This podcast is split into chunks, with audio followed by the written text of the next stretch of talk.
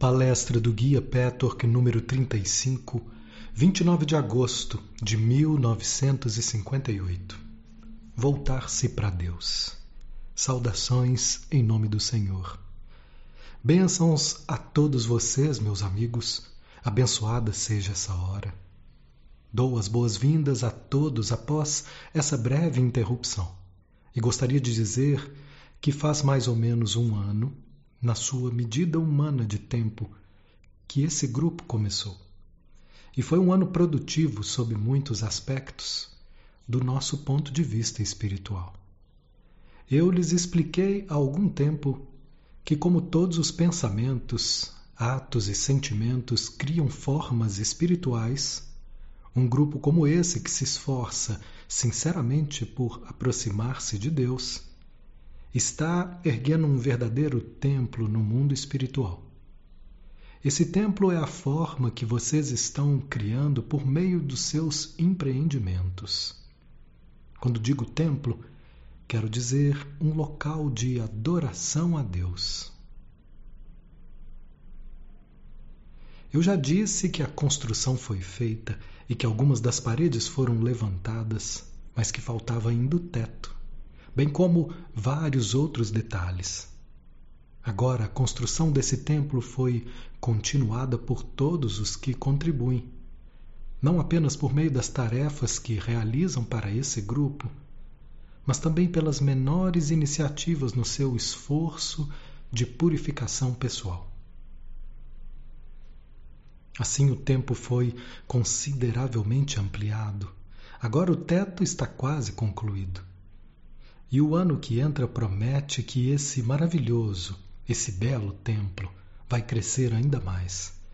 Talvez o bastante para receber os últimos acabamentos, tudo em honra do Senhor e em honra do Salvador, Jesus Cristo. Vou lhes falar de vez em quando sobre o progresso do seu templo. Agora eu gostaria de expressar a alegria de todos nós com o progresso de alguns dos meus amigos. E creio que posso assegurar que temos à nossa frente uma temporada frutífera que vai nos trazer muita alegria.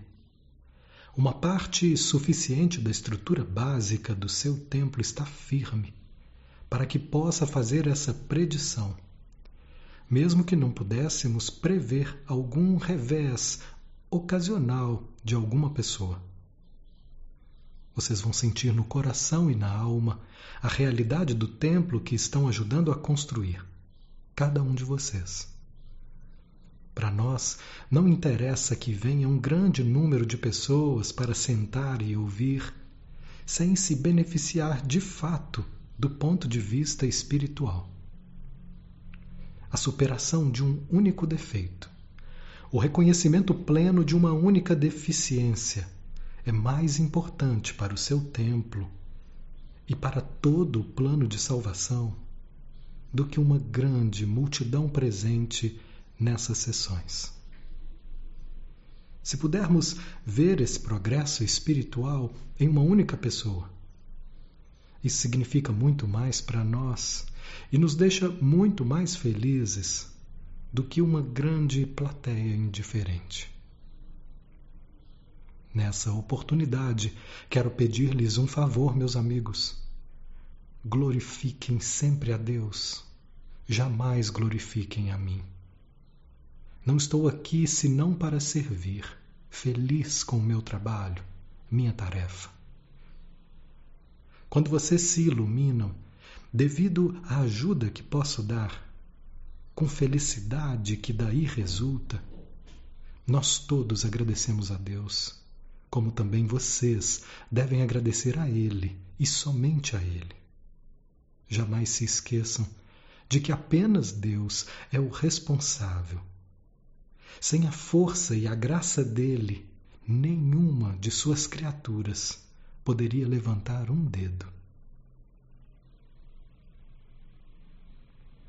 Meus queridos amigos, há muitos que buscam Deus de maneira errada. Eu já dei muitas palestras mostrando que muitos desejos, esforços ou tendências de personalidade em si mesmos louváveis, podem ser postos em prática da maneira errada. Talvez se surpreendam ao ouvir-me dizer que Deus pode ser buscado da maneira errada. Vou procurar explicar o que quero dizer. Existe um grau considerável de decepção na esfera terrestre. Existem seres humanos que se voltam para Deus unicamente porque o contato com outros seres humanos mostrou-se insatisfatório, porque não recebem amor suficiente. Existe sempre um elemento de medo e cautela na sua própria expressão da chama divina interior, bem como por parte dos outros. Portanto, o contato com outros seres humanos muitas vezes é aleatório. Não traz os resultados que desejam. Muitas vezes vocês ficam magoados. Nesse momen nesses momentos é comum a pessoa voltar-se para Deus, não da maneira certa, mas achando que Deus não vai me decepcionar. Deus tem amor o suficiente e Deus está tão distante, é tão inatingível, que eu não arrisco nada com meu amor por Ele. Mas dos seres humanos, tudo que posso esperar é decepção e mágoas. Pois bem, meus amigos, essa é a maneira errada. Eu ainda digo que essa é uma reação infinitamente melhor do que aquilo que eu poderia designar como estado mais primitivo, ou seja, a atitude de culpar Deus pelas decepções e pelas falhas dos outros, tornar-se amargo, e duvidar da realidade e da existência do Criador por causa das decepções. Essa é, sem dúvida, a reação mais primitiva. Um ser humano assim ainda não entrou na escola da vida. Como analogia, pode-se dizer que ele está no jardim de infância. No entanto, voltar-se para Deus porque isso é menos decepcionante e aleatório, representa o primeiro ano da escola fundamental. A maneira certa de buscar Deus é através da plenitude da sua vida.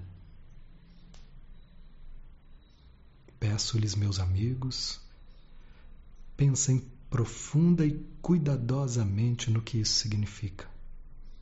Essa afirmação não deve ser simplesmente deixada de lado depois de superficialmente registrada.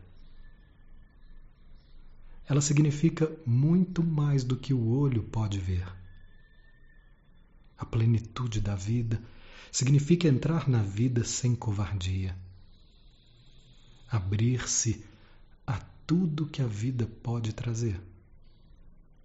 Dificuldades, alegria, infelicidade e felicidade, períodos de escuridão e períodos de luz, decepções com outros seres humanos, sem jamais tornar-se insensível, sempre disposto a confiar de novo, sempre procurando ter o coração compreensivo e tentando sentir se for ignorada a razão, por que a outra pessoa não pôde evitar fazer o que fez? E acima de tudo, jamais, jamais ter medo dos seus sentimentos, da vida como ela é. Essa é a plenitude da vida. Mas se vocês se voltarem para Deus porque isso é mais seguro, porque ele representa o último refúgio. Um refúgio da maneira errada. Se ele for a sua segunda escolha emocional, ele precisará mostrar-lhes que isso não funciona assim e haverá muitas provações. É certo que vocês não têm consciência dessa sua reação. Mas podem descobrir se essa reação também não existe em vocês. Testem suas emoções, seus medos com relação às outras pessoas, aos azares e riscos da vida e do amor.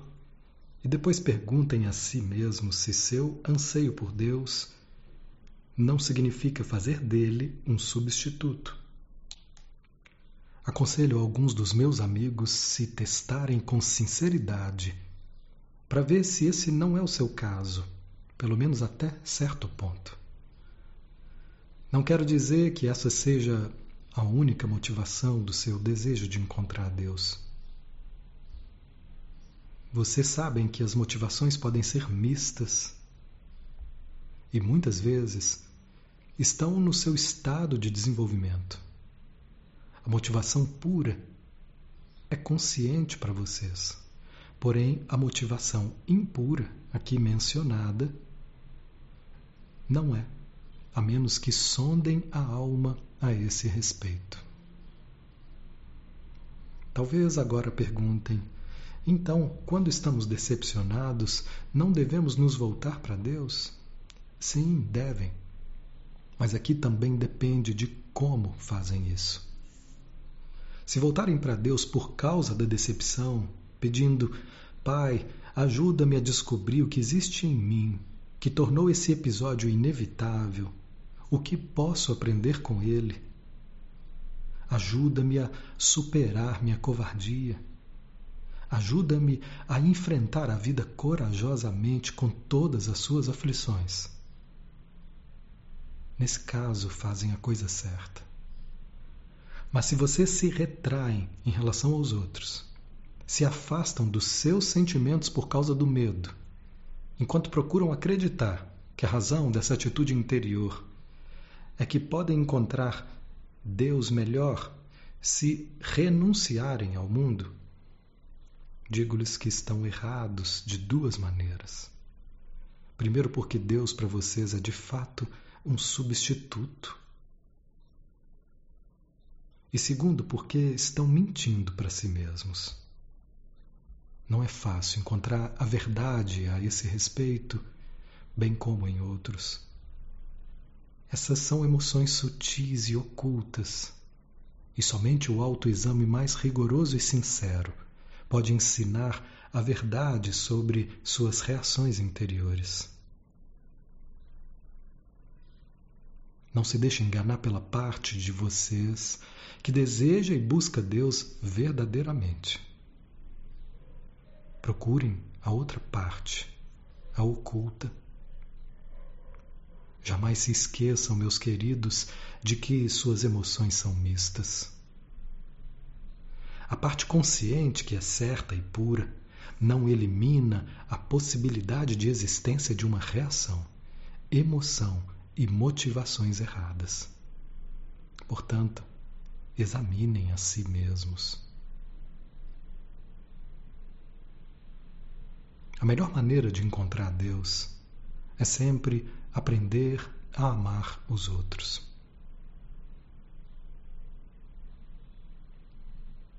Como bem sabem, essa é uma longa estrada. Já começamos a trabalhar nisso e vamos continuar pois nada, a não ser o amor pelos seus semelhantes, pode levá-los à plenitude da vida, que é a única base correta para encontrar o Senhor. Nós, do mundo dos espíritos, muitas vezes ficamos tristes ao olhar a humanidade. Tantos homens e mulheres se esforçam todos ansiando serem amados e, no entanto, sem saber que seu anseio de fato não é serem amados, e sim amar. Mas eles não sabem. A matéria mais grosseira de sua alma, a camada que fica entre a chama divina e o corpo físico, traduz o anseio de amar em anseio de receber amor porque nessa camada existe o ego com toda a sua vaidade, orgulho e medo, com toda a sua ambição. Essa camada ego acha que a melhor coisa que lhe pode acontecer é receber o amor dos outros, sem o risco de sair ferido. Ela acha que ficar distanciado é um estado desejável, ignorando que isso nunca pode funcionar, pois nesse caso estão trapaceando. Vocês querem receber algo sem dar plenamente. Apenas o que for absolutamente essencial para o seu desejo de receber amor seja aplacado. Apenas o que for absolutamente essencial para que o seu desejo de amor seja aplacado.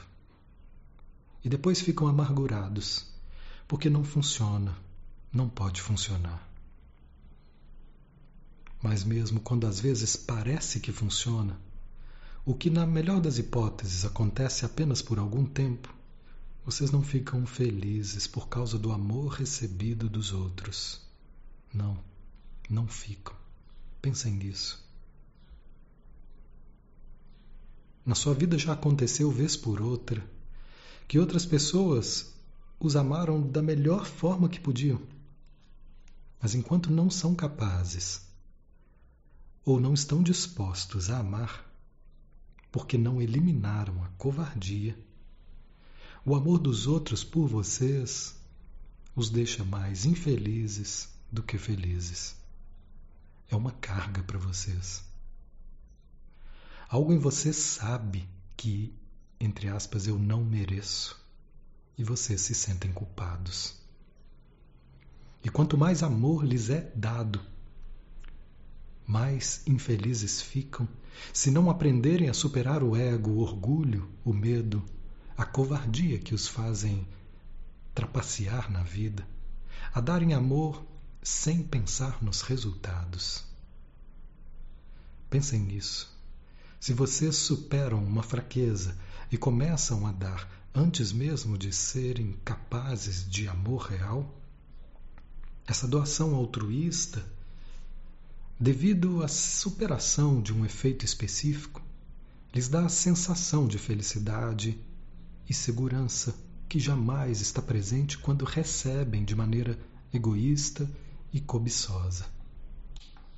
Ah, eu sei essas são velhas verdades que já ouviram muitas vezes, mas vocês precisam olhar para as mesmas coisas muitas e muitas vezes para que essas verdades se tornem uma realidade viva na sua personalidade e não sejam apenas palavras.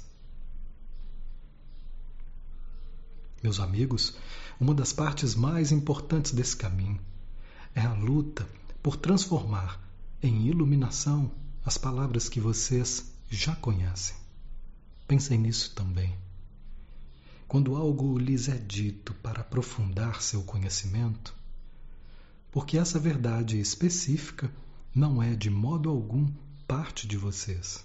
Embora já conheçam as palavras, automaticamente uma porta se fecha no seu interior e alguma coisa diz: Ah, isso eu já sei, não é novidade. E assim vocês causam um grande prejuízo a si mesmos. Vocês devem entender muito melhor. Saber e saber. Há um mundo de diferença. De que maneira sabem? Vocês sentem e vivem o que pensam que sabem? Primeiro, vocês sempre precisam conhecer com o cérebro mas esse é apenas o início do trabalho. Há uma quantidade considerável de conhecimento que vocês têm apenas na cabeça, no cérebro. Nós não consideramos esse conhecimento do nosso ponto de vista. O conhecimento que vocês têm na alma. O conhecimento que penetra cada vez mais fundo e jamais irá embora, independente da situação, é relativamente pequeno. Vemos muitas vezes nossos amigos orando por algo. São feitas preces ardentes, incansavelmente, até pacientemente. Estou falando agora do tipo certo de prece, das coisas pelas quais devem orar. Muitas vezes suas preces são respondidas, mas vocês não sabem. Às vezes, lhes acontecem coisas como testes desagradáveis que nada mais são do que respostas a uma prece. Sim, meus amigos, é verdade. Para falar com mais exatidão, esses acontecimentos são necessários para que possam ocorrer o resultado que vocês pediram na prece. Mas vocês não sabem. Acham que a resposta à sua prece deve vir de uma determinada maneira, sem levar em consideração o fato de que, se lhes falta alguma satisfação, se existe algum tipo de dificuldade na sua vida, é porque violaram alguma lei espiritual. Portanto, existe em vocês um bloqueio que não permite que a satisfação ocorra. Deus responde à sua prece, tornando-os conscientes do que significa essa dificuldade à sua satisfação. Vocês só podem tomar consciência disso se a dificuldade se manifestar em seu ambiente físico. Caso contrário, vocês não tomariam consciência, podendo assim eliminar o obstáculo. Isso já aconteceu, até muitas vezes, a alguns dos nossos amigos aqui presentes. Não lhe ocorre a ideia de que o episódio desagradável é exatamente a resposta às suas preces, que sem esse episódio eles não poderiam remover o obstáculo que colocaram entre si mesmos e a infinita bondade de Deus, que Ele quer compartilhar com todos os seus filhos vocês têm aqui material para reflexão. Meus queridos amigos, provavelmente da próxima vez vou fazer uma exposição mais detalhada sobre a prece. Mas os planos estão sujeitos a mudanças de última hora, por causa de acontecimento fora do nosso controle, conforme as necessidades dos nossos amigos. Antes de passarmos para as perguntas, gostaria de fazer um anúncio. Será uma grande alegria se vocês, no seu grupo, começassem uma nova atividade. Sempre que um amigo tem um problema de qualquer ordem e precisa de conselhos, ajuda e assistência, independentemente de trabalhar ou não comigo em sessões privadas, ele deve ter a possibilidade de procurar os amigos do núcleo interior e marcar uma reunião. Nessa oportunidade, o amigo necessitado deve expor seu problema com a maior honestidade que puder. E o grupo dos meus amigos deve tomar uma decisão. Cada um deve dar sua opinião. O problema deve ser discutido do ponto de vista do que significa espiritualmente, emocionalmente, psicologicamente o que pode ser aprendido com ele para fins de purificação. Que as leis espirituais, que leis espirituais esse problema pode ter violado? Qual pode ser a melhor maneira de lidar com o problema e assim por diante? No início dessa reunião, é fundamental que todos façam uma prece sincera, pedindo orientação inspiração e iluminação divina. Temos boas razões para desejar esse, que esse serviço seja bem organizado. Uma das razões é que nós, espíritos do mundo de Deus, incentivamos o homem a tornar-se independente. Não gostamos que nos, pergu nos perguntem imediatamente ao primeiro exame do problema, o que devo fazer, o que é certo. E os meus amigos que trabalham comigo em privado já devem ter percebido que eu não estimulo essa linha de ação.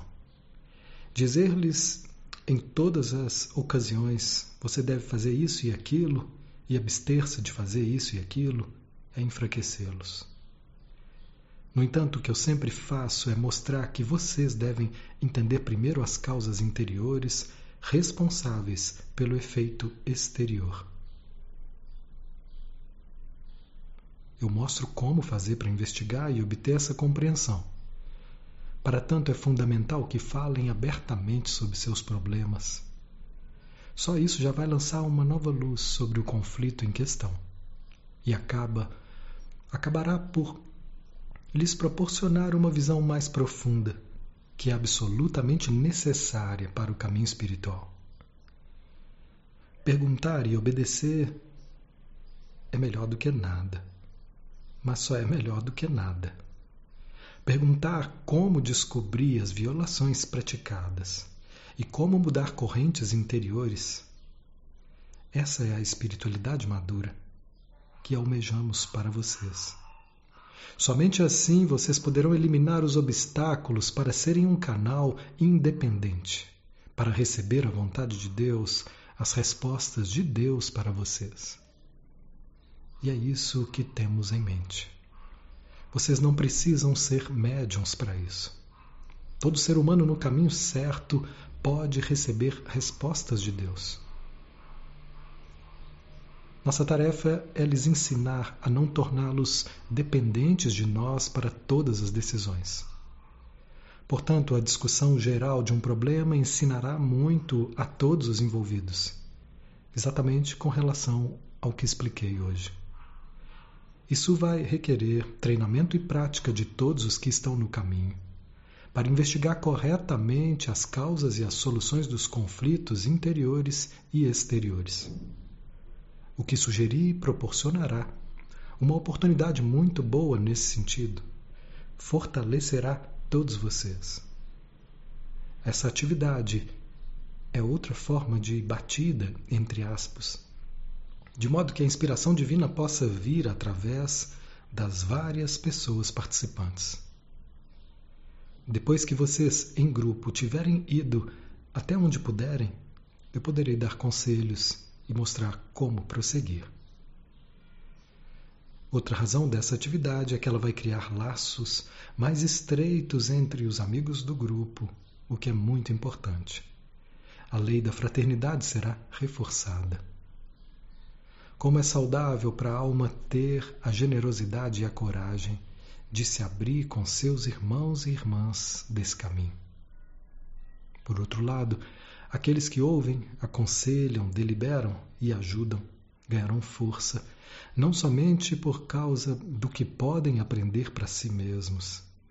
E existem sempre pontos em comum, mesmo que diferentes, mas também podem ser úteis altruístas ao sacrificar um pouco de tempo e esforço. Portanto, tudo isso deve redundar em bem. A única coisa que eu gostaria de enfatizar agora é que nenhum de vocês deve ficar tímido. Se a timidez atrapalhar, significa que uma boa dose da vaidade ainda não foi superada. Se não conseguirem discutir seus problemas, com amigos que estão seriamente tentando avançar nesse caminho de purificação e que desejam honestamente ajudar, não poderão receber a graça divina como poderiam se fizessem um esforço para vencer a vaidade e o orgulho. Todas as falhas são empecilhos diretos à graça divina e todos os esforços para superar o menor dos defeitos significa abrir a porta para a entrada direta dessa graça. Se refletirem, indo até as causas finais, terão de admitir que é o orgulho que os torna tímidos. Quero reiterar, meus amigos, queridos amigos, façam isso se estiverem em dificuldades.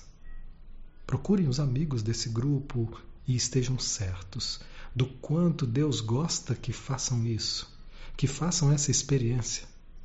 Vocês vão colher os frutos devagar, mas com certeza. Muitas bênçãos serão dadas ao grupo que ajudar dessa forma e à pessoa que buscar essa ajuda. Esse serviço regular vai fortalecer enormemente o grupo como um todo, meus queridos amigos. E agora, meus queridos, vamos passar às perguntas. Pergunta. Minha pergunta tem relação com a palestra de algumas semanas atrás sobre o nascimento. Mais ou menos naquela ocasião, a revista Time publicou um artigo notável sobre genética. Algumas semanas depois, apareceu uma carta com relação àquela série dizendo: Willie é indeciso por causa dos genes. E, no entanto, parece uma bobagem ter todo esse trabalho quando se pensa em Willy. Minha pergunta é: sabendo que existe uma finalidade em todo ato, não questiono a criação de Willy. Mas o que me preocupa é como devemos considerar os assuntos do controle da natalidade e se a vontade de Deus é frustrada por esse ato. E também o que dizer da inseminação artificial? É válida para a finalidade da criação de vida por meios artificiais? Resposta. Falando primeiro sobre o controle da natalidade, depende muito da medida em que é praticado. No mundo dos espíritos é considerado errado recusar a vida de uma alma que está esperando pela encarnação se o invólucro já estiver em preparo no corpo da mãe.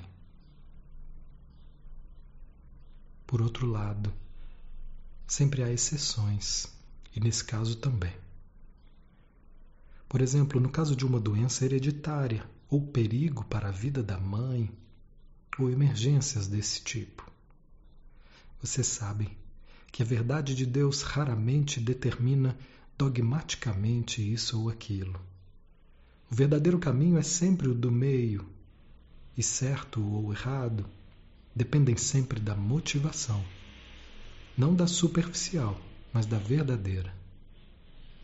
Portanto, não podemos dizer que é sempre errado impedir o nascimento, mas como norma é. Se houver o menor elemento de egoísmo na motivação, haverá fatalmente um efeito kármico se a futura mãe interromper a gestação por causa de uma motivação egoísta, haverá uma possibilidade muito grande de que na próxima vida ela deseje ter filhos e não consiga. O mesmo vale para o controle da natalidade que impede a concepção. Se a concepção foi impedida por um motivo egoísta, também haverá um efeito, ou na mesma vida, de alguma forma, em vida futura. Mas se a motivação não for egoísta, e existem muitas razões possíveis, não é errado. O importante, como sempre, é a verdadeira motivação, não a superficial que a humanidade sempre se apressa em oferecer como pretexto. A motivação verdadeira e oculta é prontamente discernível no mundo dos espíritos. Quanto à inseminação artificial, o que posso dizer é o seguinte: não é uma coisa boa, considerada do mundo espiritual. Mas vocês sabem que o homem tem livre-arbítrio, e se ele usar suas descobertas para essas finalidades, se a ciência avançar com isso, também haverá resultados. Somente muito, muito mais tarde a humanidade irá descobrir qual é o resultado. Certos tipos de espíritos serão enviados para a encarnação no invólucro criado dessa forma. Por que é errado? Por uma série de motivos. Em primeiro lugar, porque o homem não tem o direito de brincar de Deus. Ele não pode conseguir determinar por meios artificiais que alma receberá como uma criança. Ele pode influir sobre isso, mas unicamente por seus esforços espirituais.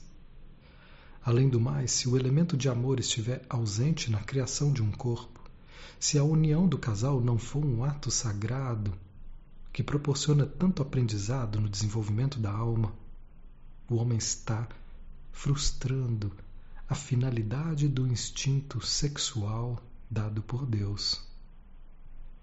O instinto sexual não foi dado apenas para a finalidade da procriação, mas para possibilitar também o aprendizado de certa maneira de amor. Eu poderia dizer muito mais a esse respeito, mas eu não vou me estender muito agora. Talvez eu possa falar mais a esse respeito em alguma ocasião futura. Mas enquanto isso, vocês podem meditar sobre o tema, o que pode ser muito produtivo. Suas mentes vão ser postas a funcionar para obter esclarecimento sobre isso. Se chegarem a conclusões e te tiverem dúvidas, podem falar comigo. Pergunta: Você pode explicar por que os seres humanos têm diferentes tipos de sangue? Por exemplo, tipo A, tipo O, etc. Resposta: as razões desse fato não são muito fáceis de explicar, meu filho. Seria o mesmo que perguntar por que há diferentes tipos de cor de pele ou formas do corpo humano. Deve haver diferenças. É impossível explicar em algumas frases por que essas diferenças existem. Deus criou seus diversos filhos, todos diferentes uns dos outros, na perfeição. Portanto, também na imperfeição existem necessariamente diferenças diferenças biológicas fazem paralelo às diferenças espirituais. Qualidades básicas, bem como desvios que se manifestam primeiro na alma, na configuração psicológica e, finalmente, no plano físico. As diferenças de tipo sanguíneo, portanto, são um reflexo de qualidades interiores, vibração das categorias básicas. Todas as diferenças no plano nos planos da imperfeição geram obstáculos. Esses mesmos obstáculos podem fomentar o desenvolvimento espiritual, desde que o homem opte por enfrentar os obstáculos do caminho com a atitude correta. Em última análise, cada obstáculo serve a uma finalidade de crescimento espiritual. Mesma, mesmo que pareça não ter relação alguma com isso. Pergunta: Eu gostaria de perguntar o que o mundo dos espíritos gosta que façamos com os nossos corpos. Resposta: O mundo dos espíritos não se preocupa com isso. O corpo nada tem a ver com a personalidade. As únicas sugestões que posso fazer a esse respeito são: se vocês puderem fazer algum uso do invólucro anterior para a humanidade, para a pesquisa, isso certamente seria recomendável. Além disso, aconselhamos que não se faça cremação antes de passados três dias após a morte física, porque muitas vezes esse é o tempo que os corpos sutis levam para se libertarem totalmente. Pessoa pode ser declarada morta do ponto de vista médico, mas ainda pode restar uma ligação frouxa de alguns corpos com o corpo físico. Se a cremação ocorrer muito cedo, os corpos sutis podem ficar feridos. Não podem ser destruídos naturalmente, mas podem ficar feridos. Outra sugestão referente a esse assunto é que não somos a favor de caixões pesados que retardem o encontro da carne com a terra. Quanto mais cedo os corpos, após a desintegração, se misturarem com a terra, pois o invólucro de vocês vem da terra, tanto melhor para todo o processo da evolução. Essas substâncias físicas entram na terra e passam a ser alimento de plantas e minerais não é muito, muito importante, mas se fosse costume em toda a esfera terrestre incentivar a fusão das substâncias físicas, isso agilizaria o processo evolucionário dos mundos vegetal e mineral. Pergunta: Nesse sentido, não seria melhor enterrar em vez de cremar? Resposta: Não faz diferença alguma se as cinzas são colocadas na terra ou em qualquer corpo da natureza. não faz diferença. Pergunta: eu gostaria de perguntar o que acontece quando uma bênção é dada e recebida, e principalmente o que acontece de fato quando um objeto é abençoado. Resposta: No que diz respeito ao ser humano, todos sabem que existem, existem uma série de forças divinas ou tipos de força por exemplo, quando eu tenho a permissão para dar bênçãos aqui, trago determinadas forças comigo. Meus ajudantes também trazem essas forças. Elas não são sempre as mesmas. São trazidas de acordo com as atuais necessidades do grupo como um todo, bem como de algumas pessoas. Fato, o fato de que essa bênção dessa bênção poder penetrar ou não depende muito da atitude do ser humano que a recebe. Quanto mais se abrem, mais a alma é elevada para Deus. Quanto menos amargura, revolta ou outro tipo de aspereza houver na alma, maior será o efeito da bênção. Ela pode fortalecer o corpo, pode fortalecer a alma, pode fortalecer o espírito. Também há várias subdivisões do tipo de força que deve ser dado para o corpo, a alma ou o espírito. Em uma ocasião pode ser necessário e merecido receber uma espécie específica de força que precisam para o autoconhecimento. Em outra ocasião, talvez precisem mais força de paciência e assim por diante. Como a recebem, isso depende de vocês. De acordo com a capacidade de receber, vocês podem reter a força ou a bênção. Alguns conseguem retê-la por mais ou menos uma semana, outros por períodos mais curtos, e outros ainda não conseguem aceitar nada do que é dado. A bênção bate e volta. Isso é o bastante sobre bênçãos e a seres humanos. A bênção a um objeto também é possível, naturalmente. Um objeto pode receber uma força tão grande a ponto de ter um efeito mais ou menos duradouro, sempre que um ser humano próximo desse objeto tenha sensibilidade suficiente para receber. É bom lembrarem que nenhum objeto existe apenas no plano material. Existe sempre um corpo sutil ou forma espiritual dos objetos. Até certo ponto, a ciência atômica já descobriu esse fato. Espiritualmente, a explicação é que não é possível criar um objeto na matéria sem antes criá-lo no espírito. A ideia que concebem é a criação espiritual depois vocês passam a trabalhar e se esforçar para reproduzi-la na matéria. Somente alguns tipos de bênçãos podem ser dados alguns tipos de objetos. Precisa haver um relacionamento básico. Tudo que existe no universo tem origem em uma das forças básicas ou raios. Elas têm muitas subdivisões e muitas vezes se combinam no decorrer da separação com outras forças básicas. Mas mesmo assim, a bênção ou força precisa pertencer à mesma força básica inerente ao objeto. Isso pode ser difícil de entender. Pensem numa pedra, por exemplo. A pedra possui uma força viva, qualquer espécie de pedra natural seja uma pedra preciosa ou uma simples pedra da rua. Desde que a vida básica não seja eliminada por uma grande quantidade de processos de refino, a força básica continua a existir e assim pode se unir a uma força específica dada numa bênção.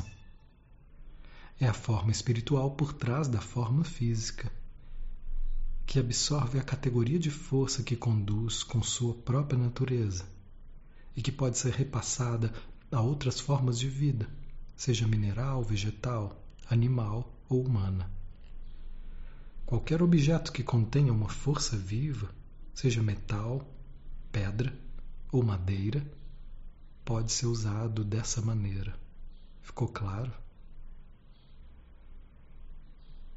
A benção dada, pergunta: a benção dada por um ser humano pode ter a mesma força que a benção dada, por exemplo, por você ou por seus ajudantes? Resposta: Isso depende do desenvolvimento espiritual e da proximidade do ser humano com Deus. Depende da sua purificação. Pergunta: Na minha última sessão privada você falou sobre hiperatividade da alma.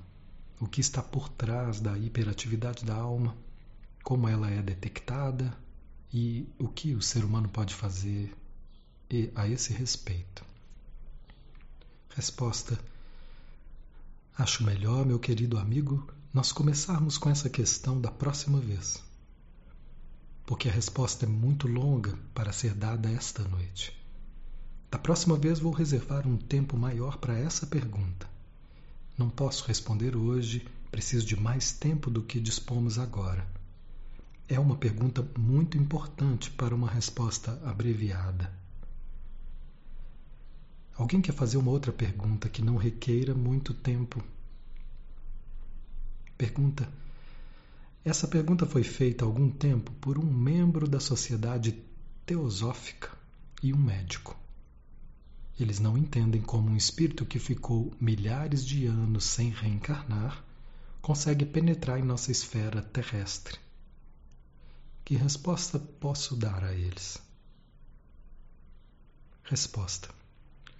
É sempre surpreendente ver como o homem pode ter um tanto de conhecimento sobre certo aspecto e ser tão dogmático com relação a aspectos dos quais é sumamente ignorante. Se alguém tem uma ideia preconcebida, é quase impossível convencê-lo. Ou seja, somente é possível convencer a pessoa que quer ser convencida. As pessoas atingem certa iluminação, chegam a várias conclusões e depois estão prontas a aceitar qualquer coisa que venha da mesma fonte que lhes permitiu conhecer a verdade sobre outros aspectos. Essa é uma falha humana comum. Em primeiro lugar, é totalmente errado que seres que estejam fora do ciclo da encarnação não penetrem na esfera terrestre.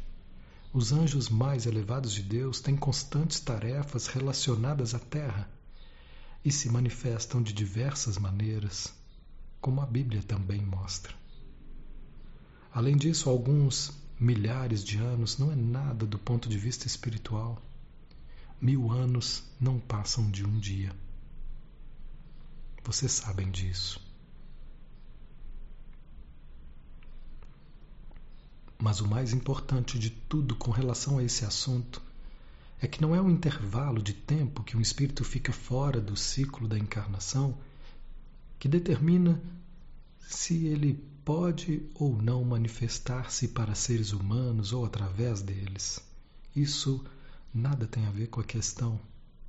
Há muitas outras considerações, considerações que são importantes, mas sem dúvida não o intervalo de tempo. Os únicos espíritos que não podem se manifestar em pessoa através de um ser humano são Deus e Cristo. Nesse caso, a vibração é forte demais e ninguém poderia continuar vivo se Deus em pessoa ou Cristo falassem através de um médium. Isso é impossível. Mas a parte Cristo e naturalmente Deus, todos os espíritos, os mais elevados arcanjos, podem manifestar-se se for aconselhável que isso aconteça, como já aconteceu. É verdade que no caso da maioria dos médiums, os espíritos que se manifestam não estão fora do ciclo da encarnação. Mas isso não quer dizer que seja uma norma. Uma das razões por que principalmente espíritos de menor desenvolvimento se manifestam é que é muito raro um médium estar no caminho do autodesenvolvimento. O homem se interessa muito por sensações e por isso fica mais interessado quando se manifesta uma personalidade humana famosa. Por outro lado, também pode ser que o médium esteja no caminho certo e, mesmo assim, um espírito incorporado à ordem divina, mas ainda não fora do ciclo de encarnação, possa cumprir a tarefa.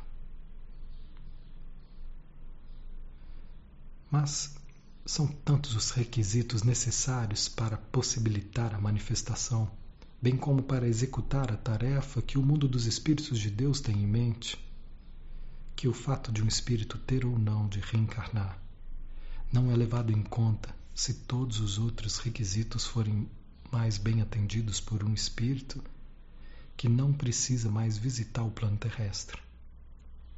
Pode acontecer que um espírito não precise mais reencarnar no entanto, esteja disposto a realizar uma tarefa para ficar perto da atmosfera terrena, porque a deixou há muito pouco tempo e precisa da força do mundo divino.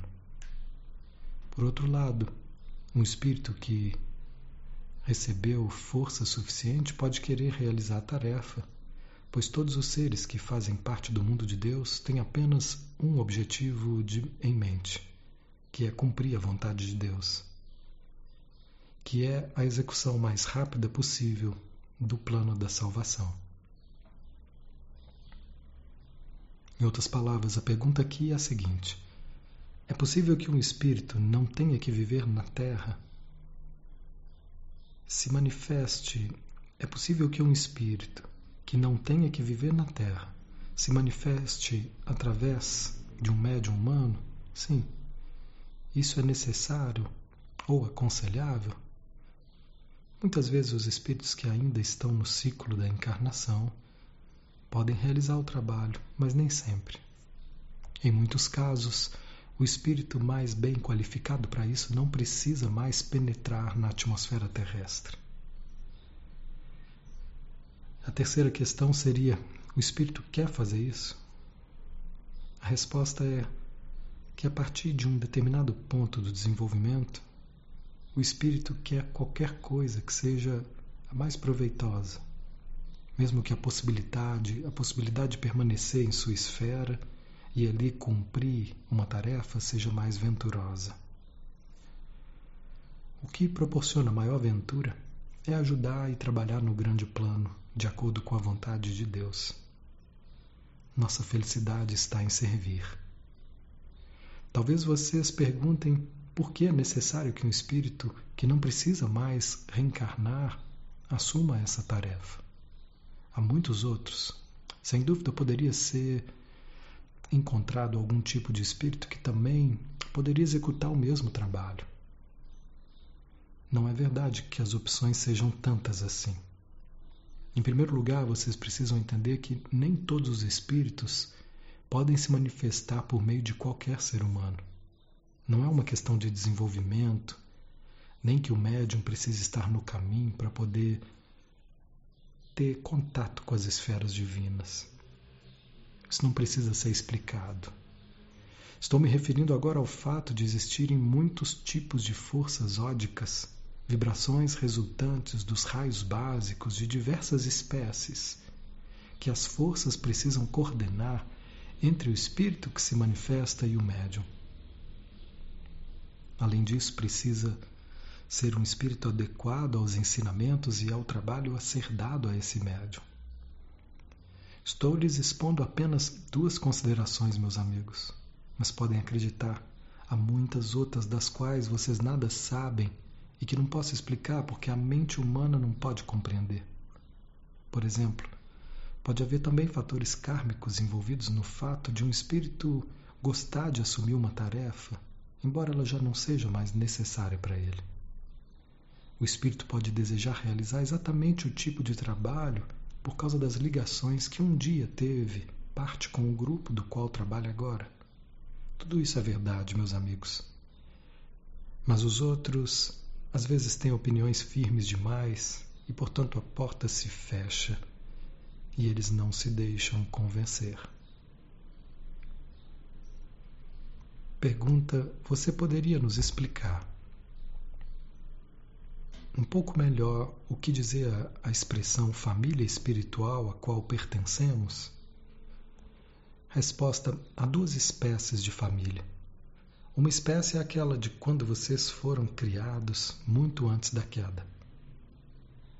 Vocês tinham à sua volta o círculo de amigos e a família, muito maior que a família humana, mas viviam com outros grupos, outros espíritos do mesmo tipo, com quem compartilhavam os mesmos interesses e tinham algumas semelhanças e complementariedade. Essa é a família espiritual original. Existe outro tipo de família espiritual que se formou no decorrer do desenvolvimento e da evolução, do ciclo da encarnação, de acordo com as necessidades do que deve ser aprendido em cada vida.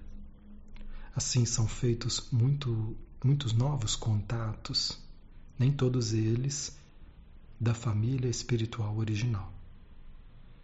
Nem todos os membros da família espiritual original participaram da queda. Assim, à medida que passam as eras, vocês criam uma nova família que os une para tarefas espirituais comuns, onde existem laços kármicos, onde os interesses são semelhantes. Portanto, é preciso fazer a diferença entre esses dois tipos de família espiritual. Agora, meus amigos, já falei o suficiente e peço a todos que abram o coração e a alma para a força de Deus e as bênçãos do Altíssimo que tenho permissão para lhes trazer. Que essa força possa ajudá-los a seguir em frente no caminho que leva a Deus. Livrem-se dos seus medos, meus amigos. Rejubilem-se em Deus. Descubram o amor em seu coração por aqueles que vocês menos amam Orem por eles todos os dias. Deixo-os com minhas bênçãos. Fiquem em paz. Vivam com alegria e amor. Fiquem com Deus.